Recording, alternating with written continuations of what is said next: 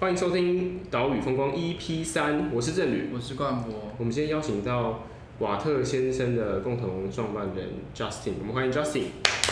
大家好，我是瓦特先生的 Justin。哎，瓦特先生是一个台湾再生能源售电业。好，你们可以先帮我们介绍一下再生能源售电业到底是什么东西？嗯，OK，那再生能源售电业算是一个因为电业法修法后的一个新的角色。对，那讲比较白话文一点的话，可以把我们想象成是卖再生能源的中盘商。对，那基本上我们就是中间在做中盘媒合交易的一个角色。对。嗯，可是这个不是台电在做吗？诶、欸，是。那我们跟台电最大的差别就在于为什么刚刚强调再生能源？嗯。因为台电过去还是以一个所谓综合电业的概念，所以等于说它是包含卖的是有可能会有火力、有核能，当然有一部分的再生能源。嗯，它是把它全部混在一起的，所以俗称叫灰电。对，那我们最大的差别在于，我们就只卖再生能源，就所谓绿电的一个架构。对，那会有一个比较明显的区隔的一个不同的地方啦。对对对。台电不能只卖再生能源吗？诶、欸，目前来说的话，它目前还是拿它的在综合收电业的执照。对，嗯。那当然未未来有可能它还是会去卖绿电的一个部分啦。对，那某种程度上，其实为什么要要有像我们这样的角色出现，是因为我觉得最大的原因还是电业自由化这个概念啦。嗯。就是其实可以观察到，包含像新加坡、日本，甚至在更久以前的欧洲、美国，其实都经历过一个类似这样一个历程，就是从一个单一的国营的一个电业者，渐渐导到自由化这件事情。那为什么要做这件事？就跟所有事情要往自由化走，其实一样的，就是让民间力量可以纳进来。那透过这样的方式，可以创造出更多的，不管是商业模式，或是可以让它的，其实我们未来的目标就是让经济这件事情是真正可以更合理的发生啊，就是让更多的，不管是创新的模式啊，或者想办法，因为我们会跟台电，台湾说会台电某种程度上的竞争，嗯，那因为这样一个压力，会让我们去思考，我们应该准备怎么样新的一个技术，或是。怎么样去降低我们再生能源的成本？我们会开始去思考这样的东西。那自由化的核心价值就是触发这个事情的开始想象。因为过去公营的话，它用一个公营的思维去做这样一个模式，那某种程度上有可能就会渐渐导向一个不够积极这样一个可能性的存在啦，对不对？所以它是一个自由化的一个进程。那我们就只是它在自由化这个进程里面其中一个再生能源售电业这样的角色。可是现在的话，你们最主要的。对象会是谁？就是你们会跟你们是中盘嘛？是。所以你们的上游是谁？然后你们现在的下游会是谁？一开始其实我们想卖民众啊，其实我们在做再生售电的时候，我们也周转过好几次。嗯。等大家一开始想要卖民众，然后后来发现，在目前的法规制度下是不允许我们做这件事情的。目前我们主要卖的对象是一些企业。有几个是中小型企业，像包含有丢出就是新闻稿的，包含大疆或元泰科技。嗯、我们会卖给他们主要原先原因也是因为，像大疆是全台湾第一个 RE100，就是他们宣告要百分之百使用再生能源的企业。嗯，对。那元泰本身在过去做，它本来就做电子纸的，跟环保是很相近的一个概念，嗯、就等于是你不用浪费纸，所以等于说我们也是找到一些志同道合的一些企业，一起去往绿电这件事去走。嗯，那另外一个我觉得也蛮值得去提的，就是。上个月的一个新闻是，我卖给 L'Oreal 台湾莱雅，对，那它就是一个很典型的 RE100 这样一个外商企业在台湾的一个典一个典范这样子，对。RE100 就是走向百分之百再生能源，对，然后它需要每一度电都是使用再生能源这样，没错。可是你，所以你们现在的对象，你说从原本是从家户，现在变成是。可能比较先从企业开始着手，没错。那你们的购买电的来源呢？是谁卖电给你们？因为你们是中盘嘛。对。我们目前的话，购买电来源的话，以我们最近几个案子，我们是跟天泰能源合作了，嗯，对，就是以太阳能为主。那当然，我们未来会规划，甚至不其他的太阳能厂商，或是风力、水力甚至，基本上我们不会去受限说我们卖哪一种再生能源，而是其实我觉得每个再生能源都有它存在的价值。这件事情，那我们以售电的角色，我们去想办法找到不同种能源种最适合存在的一个比例或是价值，这是我们很致力去做的事情。嗯，所以等于是可能发电业像是天泰，它可能就是只管发电，然后之后就把电全部卖给你们，你们想办法去跟做转工，就转工就是把这个电输送透过台电的电网输送到哪一个店家这样，然后目前的对象就是。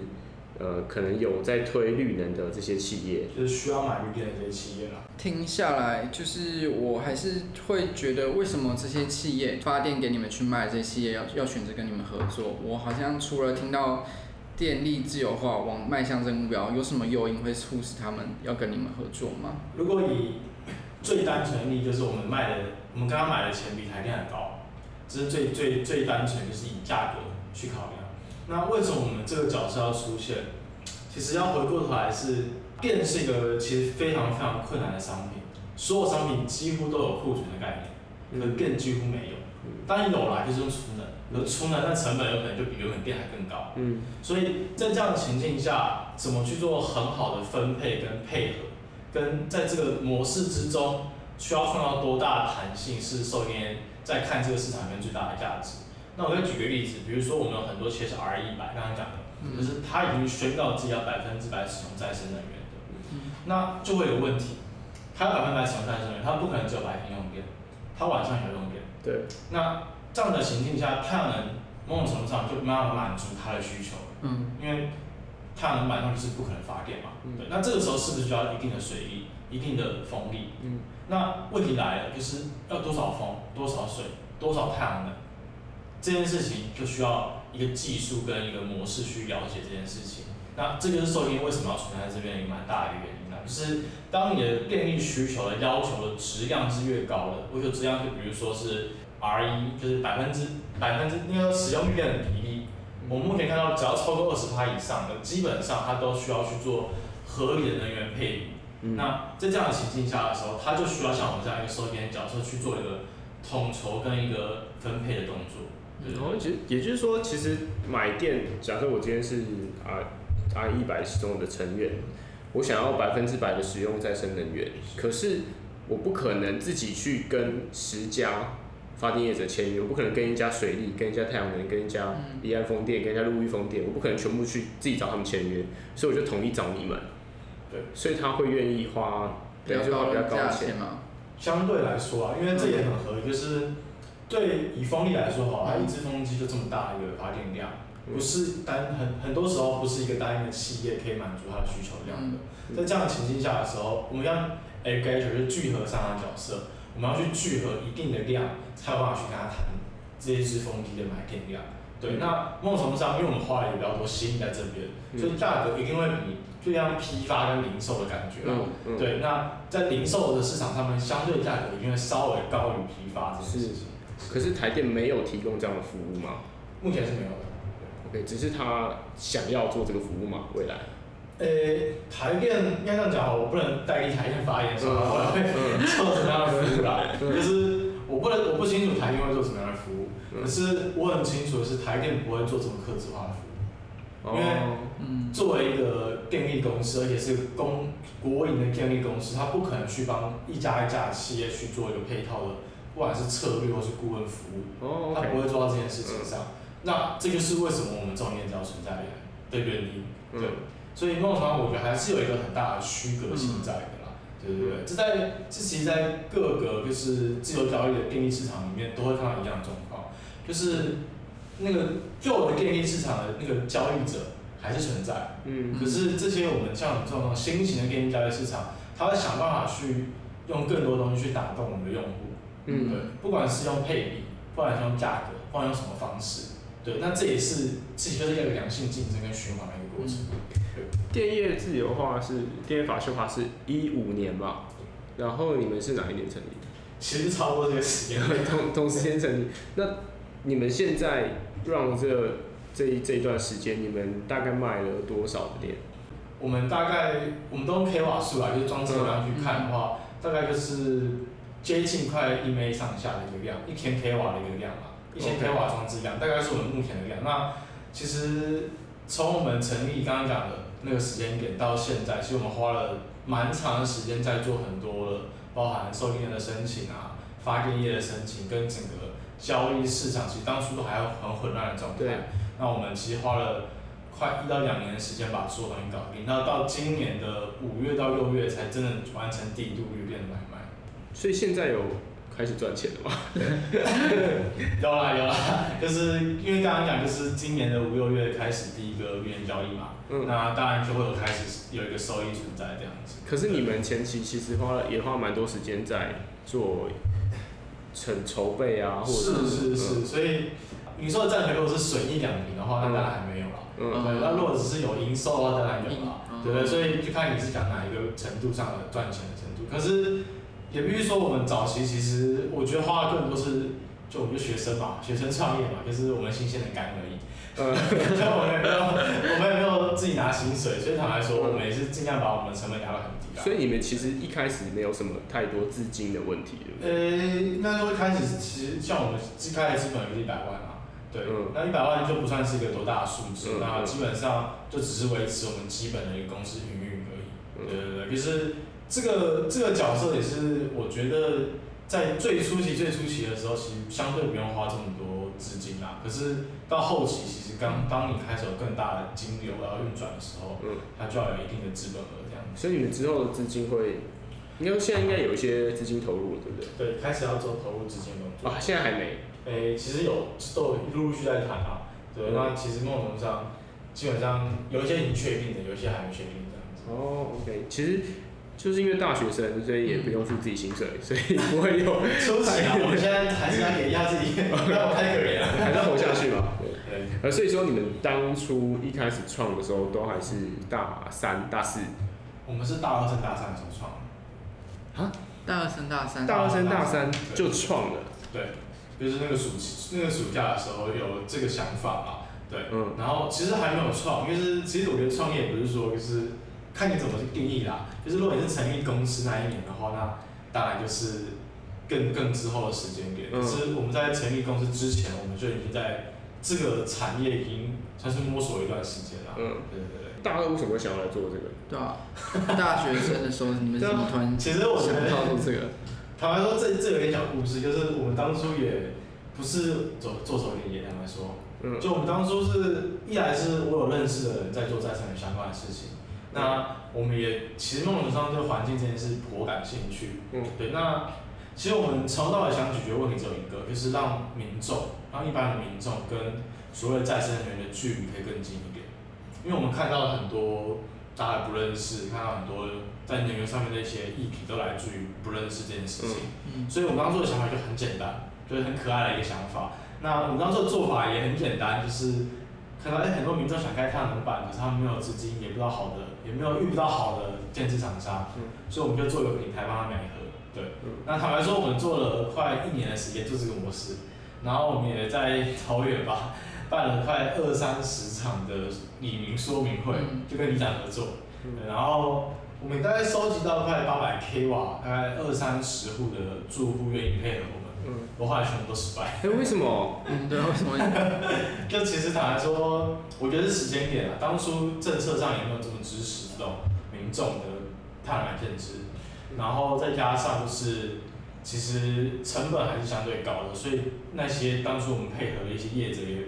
没有到完全就是买单我们的，我们提供的一些方案，因为其实民众屋顶还是有很多问题，就是它屋顶的长相，就像同一个社区长相不一样，它的成本就会要重新算一遍，然后甚至比如说不适合让工人进来，需要搭鹰架，还有很多在实物面上相对是细节的东西啦。但是现在因为法规就是其实也是感谢一些蛮多 NGO 支配的啦，就是现在其实这件事情在我们看来是越来越有机会去做到。对，可是当年的时候，他根本就还没有那件事情的时候，我们就算是一个小小的挫败啦。那你你当初觉得里长是好沟通的吗？其实我觉得好沟通哎。我们那时候找了很多桃园，就是我们我们专门找那种什么环保里民那种，就是还有一些什么银级跟金铜级奖章，然后就等于说那个里本来就已经注重环保，嗯，然后我们就直接打给那个里长跟他沟通，就是装绿电可以加分之类，他就嗯哦很棒很棒，然后就开始会有点兴趣这样子。他本来期末的话就已经在做相关的事情。哎、欸，我这有点岔题，可是我很想要追问这个问题，就是里长当初为什么选桃园？是因为桃园补助多吗？当然，一一个一个是因为有相对的补助啦。嗯。那二来就是大家离我们近也是一个原因啦，因为我们毕竟是台大的学生。嗯。对。然后再来就是它是单一的那个就是屋主啊，屋主单一的面积，它的平数最大。就是它有它的平数本身啊，平数本身。透天处，对透天厝这种概念，嗯、因为我们也考量过，就是不适合去找社区型的，嗯、因为如果是一整栋社区，它要搞那个就是管委会很麻烦，嗯、对，所以那时候我们就锁定了透天厝，那它透天厝比例是全场最高的，然后屋顶也是相对低的，就是我们那时候考量到了几个要素后，觉得。桃园是在做这个发展上面蛮适合的一个对象，因为我们也一直想要做公民电厂，所以其实你觉得现在从李明里长这个角色去推公民电厂，其实是有机会的。我一直都觉得，就是里长是一个很好的的角色，对不对？原因是因为里长跟当地里面是熟的，而且他某种程度上其实是有点类似一个意见领袖的感觉。对，嗯，对。所以当其实很明显哦，我们那时候跟他们谈这件事的时候，很多人不懂。可是当听到他们的意见领袖在重视这件事的时候，嗯、他们也会想去学，嗯、想要去了解它。所以我我们那时候办了很多场说明会，那其实某种程度上，我觉得反应是好的。就是当民众参加这个说明会的时候，他是很感兴趣，也很愿意参加。其实这也是为什么我们失败都很挫败的原因，因为我们几乎每一次办的说明会都非常非常多那种。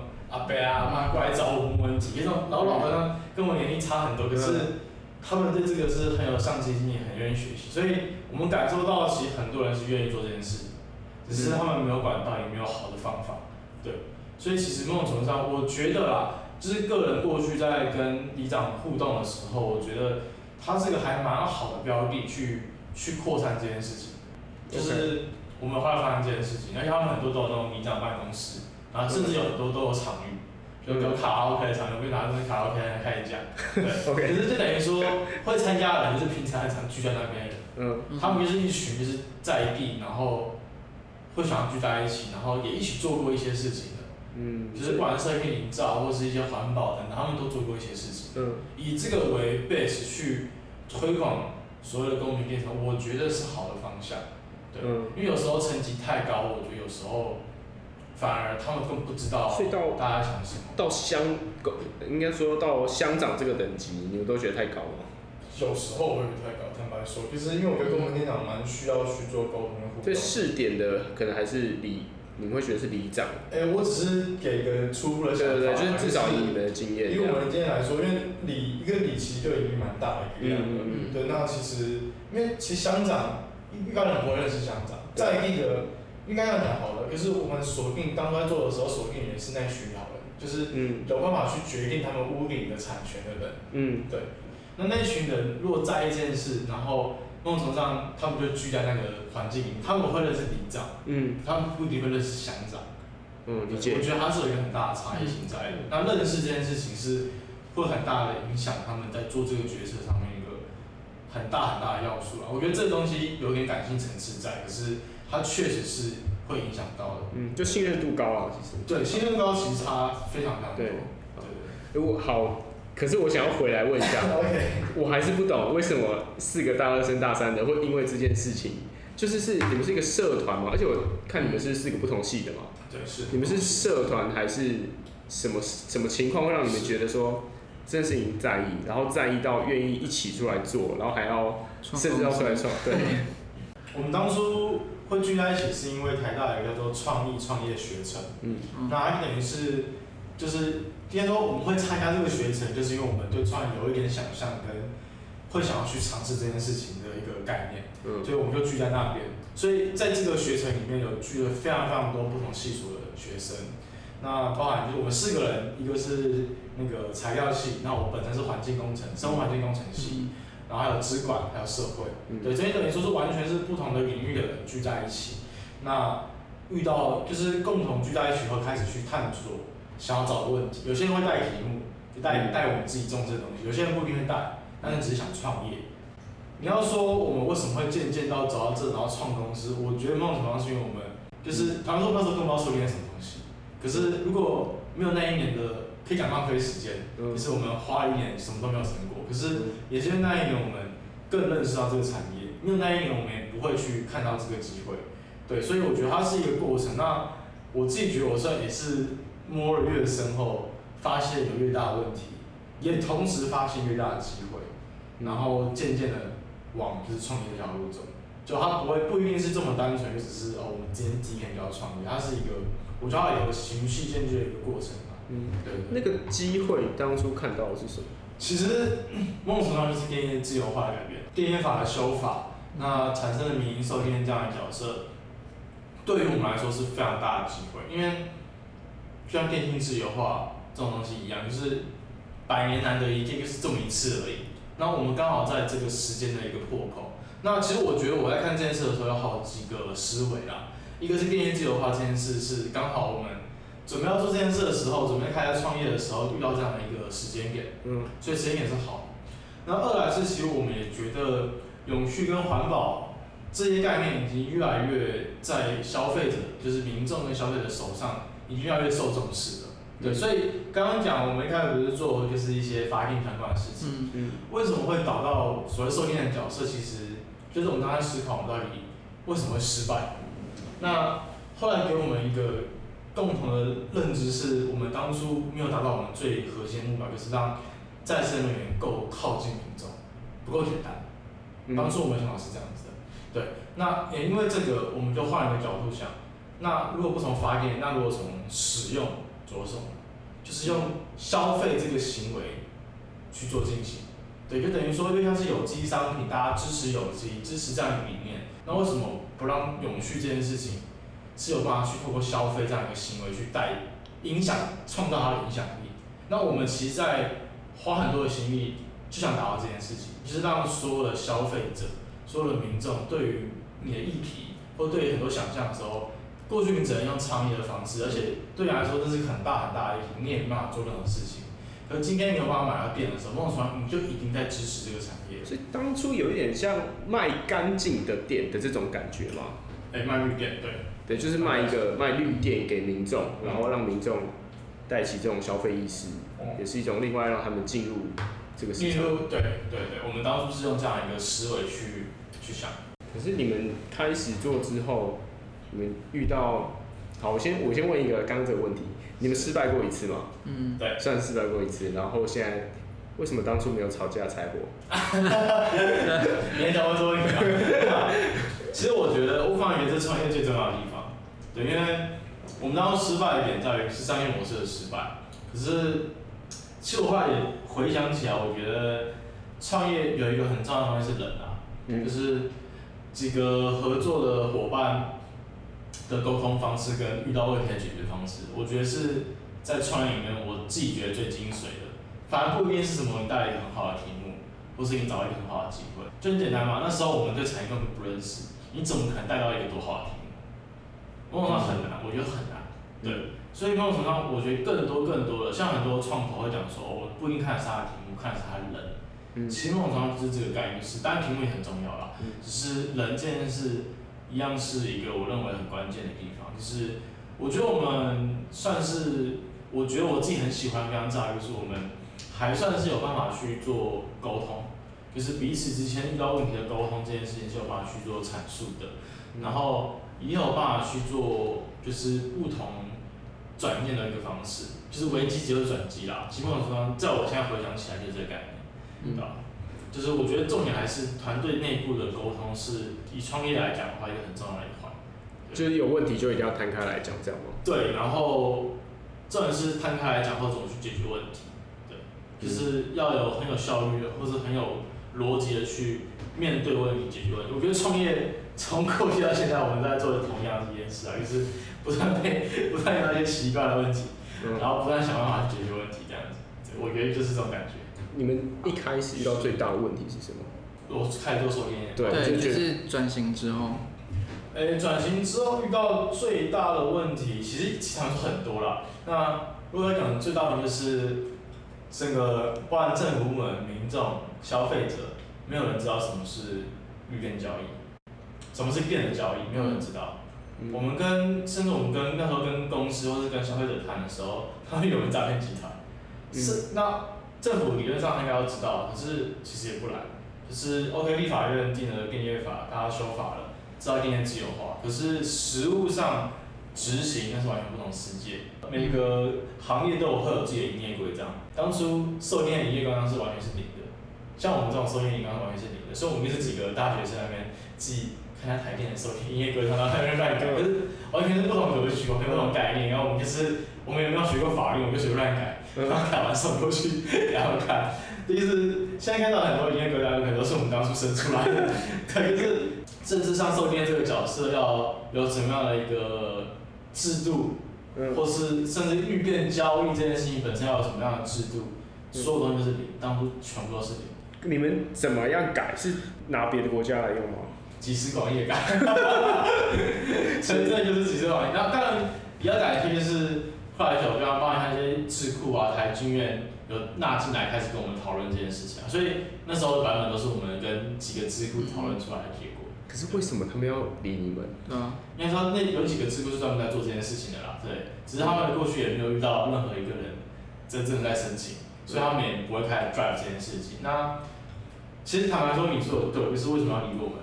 这是我们刚开始在创业的时候遇到一个蛮辛苦的问题啊，就是我们这些大学生，不管对企业，不管对客户，不管对政府，就是 nothing，对，反正就是这样那要怎么去让他们去，比如说看到我们这件事情，梦中我们花了蛮多的心力吧。那时候才真的去学会要怎么去掌握一些身边重要的关系人吧。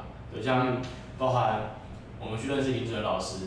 对，然后哲老师本身就是台大政治教授，那他就是个很有力的角色。嗯，对，那包含我们后来认识天台的陈董，就是透过认识一些蛮重要在这个产业界，包含认识高高理事长，其实都是一样，就是在这个这个产业界里面认识这些这些很重要的人，其实对我们来说都是非常非常有帮助的，就是不然我们当初认识什么都没有。对，我们也我们也是慢慢的就是，他们其实开始也不太想甩我们。只是后来我们先开始先说服了陈总，因为让他们，因为他让就是让有一个小小的案子去尝试跟我们配合这件事情，然后政府看到说，哎，真的有人要搞这件事情了，然后真的有人开始要去做什么第一性申发电的申请了，甚至我们已经把申请送进去了。其实政府很多时候是送进去才开始想啊，为什么我们当初花了所有的心力就做一件事，就是完成第一路绿电交易？嗯，因为。我们当初遇到一个很大的点，就是当你还没做这件事的时候，没有人会跟你谈后面的事情。嗯，就是很简单，就是他就会说啊，你都还没开始交易，为什么要想那么多？我们当初花了非常非常多的心，就是完成第一步。其实坦白说，像白劳的时候，也是硬硬硬干下去这种感觉。我跟大家解释一下，第一度绿电的意思就是，虽然说台湾一直都有在做再生能源，可是这个电通常都是全部卖给台电。那台电之后就把它混成一个，就像一个大池子啊，所以说火力啊、核能、再生能源都混在里面，然后再一起卖出去。所以你其实没有人知道自己买的电是不是绿电。然后你们现在在做的事情，就让他可以明确的知道他买到的是绿电，所以才当时一直想要促成这个低度绿电的事情。就是收对绿电交易的事情。好，所以其实你们怎么让政府机关啊，或者是让业界开始正视你们，也是从。先认识一些重要的人开始，然后让大家知道说你们是认真要做这件事情的。对，其实梦想是，所以我们只用热情去看他们，看他们重视我们吧，然后也是认识一些重要的人。嗯，这其实很明显啊，到现在他们就很重视我们，嗯，因为我们毕竟是完成交易的的东西，他知道我们在认真做这件事情。其实最一开始也被很多人质疑啊，其实电毕竟是一个很难的市场，而且是坦白说的是一个资本很大的市场。对，所以真的可以把它 drive 下去，某种程度上也是很感谢身边遇到很多贵人。嗯，对对就是创业要靠人脉。是，可是人脉你要就是要自己找。其实是哦，就是创业要靠人脉，可是像你说没有错，可是我觉得创业让我学到最多就是找机会这件事啊。就是过去不太会花心力去找机会，就是有机会在你面前，你也会觉得哦，下次。对，嗯、就像我们现在就是哦，看到某一个机会哈，我们就二话不说直接过去了。对，那很多时候都是因为这个，嗯，这个改变啦，就是我们就想尽办法去掌握一些些机会，才有办法去做一点点改变这样子。呃，这件事情我自己有个感触，就是你敢不敢递名片？对，就是你去到一个研讨会或者是一个很无聊的会议的时候，你结束的时候，你知道这个人很重要，你敢不敢去递名片？然后说老师。或者是谁，我们找时间可不可以聊一聊？我觉得这个就差很多，因为很多时候你又谁都不认识，结束大家就各自聊各自，你最后就拍拍屁股就走人。真的真的，因为确实这样，因为我们刚开始刚进去业研讨会或什么的时候，就是因为产业界人都很熟，嗯，他们就互相在聊，然后我跟一个大学的，然后拿着一个我们那时候很丑的名片，所以那时候也是历经纠结。不过后来我们还是就是只是想办法去抵，像当初认识陈董啊，然后怎么样，其实都是都是这样的过程啊。嗯。就是你刚说你们去递那个交那个申请表嘛，算是吗？Okay. 对，你们这样你们被驳回多少次？没有计算过，不过我们整个售电业申请一年。售电业申请一年。纯粹在那里售电业申请一年，而且很多当初要求我们的规则都改过。嗯。等于是其实它都是一个沟通跟协调的过程啊。嗯。对，所以其实我们送那个申请书到真的拿到，真的就是快一年以上的时间，就是有很多陆陆续续的一些要求，然后跟改变这样子。其实我觉得再生能源这样，我们录到现在算第三集嘛，我们一直有种感觉，就是再生能源不是只能你要求政府定一个规则，然后你来遵守，因为他政府都不知道那个规则是什么，所以你必须半强迫他，或半推着他走，然后把把这个规则修出来。我可以很认同这个想法，因为不然整个电业自由交易或什么的所有东西，就证明他不会是无缘无故的去做这个行为。嗯。比如电力这个是什么东西，它都不是无缘无故产生的，嗯，它都有很重要的 party 跟很重要的影响力，嗯，所以某种程度上，为什么我们现在开始去影响企业，这所有的东西，我觉得是渐渐让他们看到这个需求。对，那我可以举一个经典的例子，是这次的 L'Oreal 这个案子，台湾来的案子，因为台湾来的案子有趣的点在于说，过去电力交易只能电表对电表，就是我发电有一个电表，卖给我用户的一颗电表，结束，嗯。可是今天来讲，它特殊一点，它在一零一里面，嗯，整栋一零一大楼里面只有一颗电表，它只是一个大电表，台电电表里面的分表，嗯，所以过去它是完全不能做月面交易，完全不行，嗯，对。那这件事情某种程度上，我们怎么推理很简单，就告诉政府说，全市全台湾有这么多 R 一百客户都是这个样子，嗯，这群人都需要绿电，台湾人台湾企业要有竞争力。这群人都占有很重要的 GDP 一个很重要的一个价值存在，嗯、你必须去满足这群人的需求。我觉得它是这样子渐渐产生的一个概念，就是它是一个互动关系啊，它不会是就是突然说哦，你要开始做这件事情，它不是说不会提问题，只是它不会优，它不会更早一步的想到问题。就很多时候是你要先把问题摆出来，而且这个问题足够大，他看到这个问题后，他会跟你解决。对，这是我们过去在。经营很多事情的时候学到的事情，就是，其实为什么我们一直冲一直冲也就是这样，就是我们要先把所有问题全部摆出来，然后就丢到他面前，然后甚至帮他小孩配套措施，然后他们就哦开始被重视了，然后开始研究这样子。有没有打破你对公务员的想法？差不多这样吗？可是公可是他有事情才开始出。可是他这样的意思是，公务员其实你只要给他。他就会帮你处理吗？他还是帮你处理啊，他没有摆烂啊。要压力，要有一些压力。可应该用重点就是要够大。他们当初也就大学生，大学生做得到，我不知道其他人为什么有什么好。其实其实就是我说要够，要要够大，不是说我们要够大，而是需求。问题。对，问题要够大。对对。就是像刚刚讲，就是台湾有这么多啊，一百七十在上班。嗯嗯。那你不让我买一遍嘛？然后我们就目标买一遍，你让他们撤走嘛？就很简单。对，嗯，啊，这种问题就够大，他们觉得该解决，其实就是这样而已。大电表，然后是分表，可是他们分表，他们其实原本是电费是完全独立计算，是吗？对啊，一样是慢慢累积这样。对，累积的方式去算，对，所以他们是一个分表的概念去算。可是当初为什么会不行啊？是指他同统一只认一个电表来？对啊，因为他只认台电只认一零一那一颗大电表，里面的电码是完全不了解状况。那他要为了这件事情特别去。哎、欸，应该说这个我们要去跟标准局谈，就是凭证转，因为凭证也很怕会打破康宁的问题，所以这两颗电表的对价机制怎么去算哈，然后多少凭证是认给他的，然后多出来的要认给一零一之类的，这些对价机制跟契约关系是当初需要花心去做的事情。它是转工还是买？是转工，一样是转工，一样我们一样是买片卖过去转工过去嗯，只是它里面会有一个机机制去做分配而已。对 OK。好，我们回到一开始，我们一开始就是一直有提到，就是所谓的电业自由化嘛。是。那就想请问您对就是电业自由化的未来有什么想象吗？最简单就是我们希望让所有民众都有办法去获得所有能源选择权，可以让他们去选择自己想要的能源种类。对，那某种程度上是我们一个蛮大的一个愿景。那我们现在努力在往那边走这样子。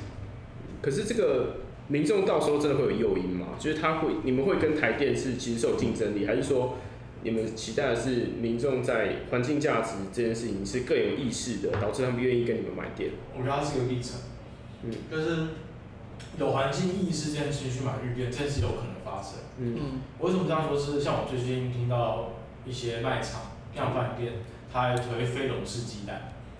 非笼式鸡蛋就是代表说，哎，它就是那个鸡，可是不要被关在笼子里面，嗯，开始开始鸡蛋，对，嗯，可是它透过一个特，就是一个故事的阐述，让在意这群的人，在意这件事的人去面对这些东西，嗯、那消费者其实就愿意去做购买。我觉得它是这样一个历程，就是我相信台湾有在意的人，我先要去满足这群在意的人买到绿电的权利。嗯、那下个阶段才是真正走到就是自由经济交易市场。嗯、那这件事会不会发生？我觉得会。包含像日本，甚至其实欧洲很多国家都一样，再生能源的竞争优势已经比过去的十年还更高了。所以在这个时间点的时候，为什么不买绿电？嗯，只是当你的再生能源电力已经比台电的费用还低的时候，为什么不买？所以它的进程可能是现在的用电大户，再来是有环境意识的小户，最后才是纯市场的一般民众。全市场开放，我觉得它会是走这样一个历程去慢慢推进。你们会觉得大概几年内可以完成这件事情吗？几年，这是一个很好的问题。那坦白说，我觉得至少是在二零二五年后吧。对，嗯，呃，他花他他其实需要很多结构性的努力。就是其实坦白说，我们现在卖名片也可以，可是会有很多问题，比如说银行融资问题，因为每个暗场它都需要银行融资。嗯，那这些银行，它过去愿意融资的原因是因为它卖给台电，台电不会倒。嗯嗯，它今天。某种程度上，我们已经跟他协调了快一年多的时间，税务方面卖给企业，嗯，那透过很多的一些机制，嗯，可是我今天会给民众，民众比如说商贩，比如说一个店家好，有可能几个月都会关门的，嗯，那给你买给谁？它会有很多这样的一个很结构性的问题存在在这个交易市场里面，对，那这东西我不会认为说没法突破，可是它需要花点时间去突破，嗯，那我觉得它就像刚刚讲，它是个 step by step 的过程嘛。第一个阶段，我认为还是以一个，就是企业想要去购买绿电这样一个出发点，因为我觉得企业在这个社会里面占有很大的影响力，而且企业也会开始像罗瑞好了，他买绿电后，他下一个动作就是开始告诉民众买绿电，他在教育民众说我要做这件事情，所以他的商品以后就可以说他是用绿电的之类的。可是我觉得这是很好的现象是，是因为我们想说我们去发声。或甚至 NGO 去发声，嗯，它都力量不一定这么强大。是是。如果是企业已经 involve 在里面去做发声，它可以花很多行销预算去搞这件事。嗯。它的力量有可能不小。嗯。那我们需要把这个力量引导出来。我觉得它是这样一个互动过程。对，所以我觉得它是这样的一个进程。所以我们一定会先去说服我们的企业去配合我们做这件事情，嗯，才会渐渐到我刚刚讲的民众。所以我觉得至少应该要到我的初步感觉到三年到五年。